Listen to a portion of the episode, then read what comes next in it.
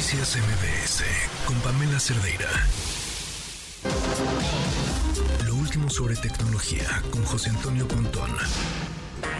Pontón, eh, te diría que es, pues sí, es lo más espectacular que he visto en términos de inteligencia artificial. Eh, ahora sí estoy preocupada, bueno, preocupada, emocionada y preocupada sobre lo que viene.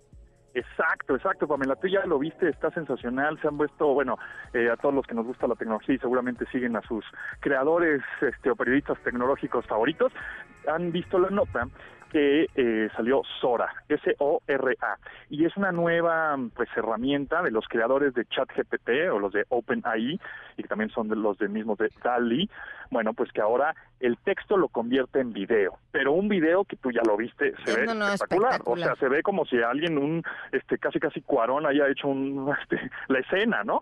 Eh, y el ves que ahí estuvieron grabando a unos perritos eh, en la nieve, pero no, es la inteligencia artificial que crea de cero, de la nada, bueno, de, un comando, de una indicación, de un prompt que tú le pones y crea un video hasta de un minuto, pero un video de lo que tú quieras y, en, y más de, entre más detalle tú le pongas a la indicación o el texto, pues lo hace en imagen, ¿no?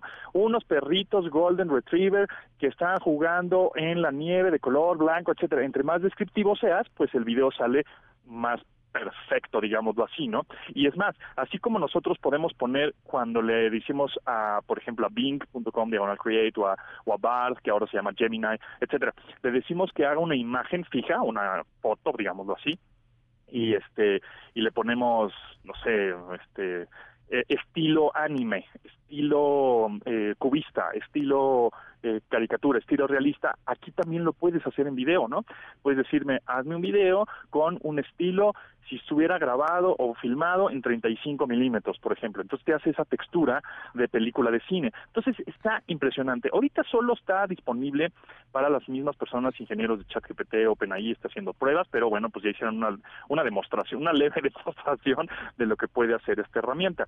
Yo creo que no sé si vaya a estar, la verdad, disponible a todo público, y si lo está, pues yo creo que vas a tener que pagar una buena lana en una suscripción. Es como eh. si estuvieras pagando una suscripción de paquetería tipo Adobe, ¿no? Que tiene Photoshop, Illustrator. A ver, era, lo que te iba a preguntar, porque ¿cuál ha sido el modelo de negocio de ChatGPT, por ejemplo? O sea, si hay versión gratuita y versión con suscripción. También Dalí, bueno, es lo mismo, ¿no? Este, si tú pagas la suscripción tienes acceso a ello, pero ¿será suficiente para el uso que se le puede dar o será que vender a lo mejor si eres una productora, casa productora, exacto, compras la versión super powerful que te deja hacer cortometrajes? Sí, yo creo que va por ahí más, más en más en ese sentido. Si eres una persona, un profesional del, del cine, de la producción audiovisual, no sé qué, pues vas a tener que pagar una licencia o el software como tal, una licencia anual de un dineral, o sea, porque esto también yo creo que todo el proceso que requiere en cómputo en la nube y de datos y de desarrollo que está haciendo OpenAI, pues no es nada barato, entonces lo tienen que recuperar. Entonces, seguramente va a ser para ese tipo de personas, ¿no? Este tipo Industrial, este Light and Magic, todas estas grandototas casas productoras de cine y de televisión y medios, etcétera. Por ejemplo, eh, tú sabes muy bien que pues este las estaciones de radio compran librerías de audio para hacer su imagen, ¿no? Por ejemplo, ¿no? Y antes eran en CDs, ahorita son pues, digitales. Yo creo que las estaciones de radio, de televisión, de cine, productoras, van a tener que ahora comprar la licencia para decir, necesito ahorita una imagen de un gatito despertando a una mujer, rapidísimo porque necesito ilustrar esta nota, ¿no? En televisión, o necesito este este cachito para ponerlo en el cine, o para hacer una animación, o para hacer una serie, etcétera. Yo creo que no va a estar disponible para todo público, a menos que tengas el dinero para pagarla, ¿no? Lo, interesante va a ser si, si la licencia es algo accesible. Accesible, ajá, como pudiera ser la de ChatGPT, por ejemplo. Ah. Eh, pues o la de DALI. ¿Cuánto de lo que eh, vamos a ver, o sea, discernir va a ser real. Ajá, exacto. Exacto. Porque además, o sea, yo entiendo, por ejemplo, un medio de comunicación, ¿no? Publica una fotografía que está hecha con inteligencia artificial y pone, por, porque es lo correcto, o sea, nadie te obliga a hacerlo, pero porque es lo correcto, esta imagen está hecha con inteligencia artificial. Pero si tú estás dando una nota y hoy, a ver, cualquier noticiero va a dar una nota del problema de la basura. Utilizan un montón de imágenes de stock. Imágenes que a lo mejor hace dos años un reportero grabó en la calle basura tirada y la van a usar. De acuerdo. ¿Está fuera de contexto? pero es real y sirve para ilustrar algo que sí, un problema mayor del que está hablando la nota. De acuerdo. Pero eso va a pasar también con la inteligencia artificial. Entonces, quizá el 70% de la imagen que estás viendo sobre una historia ni siquiera existe. Exacto, eh, exacto, eso eso va a suceder y, y, yo creo que tanto los medios como en este caso OpenAI o los que lo vayan a hacer próximamente, porque OpenAI lo hizo por primer, en, primera instancia, lo va a hacer Adobe y lo va a hacer Microsoft y lo va a hacer todo, el mundo, ¿no? Este, yo creo que va a tener que ponerse, pues como dices, una fuente o en la metadata de, de esa imagen tiene imborrable, ¿no? Utilizando igual en una de esas hasta blockchain que ayuden a decir esta imagen no se puede borrar una esta marca, esta metadata, este, este, blockchain que está ahí adentro de este video para que siempre se, la gente sepa. Sepa que es inteligencia artificial. Pero decían que la metadata, o sea, lo, lo, que se estaba haciendo con metadata hoy sí era algo fácilmente editable, ¿no? Sí, exacto.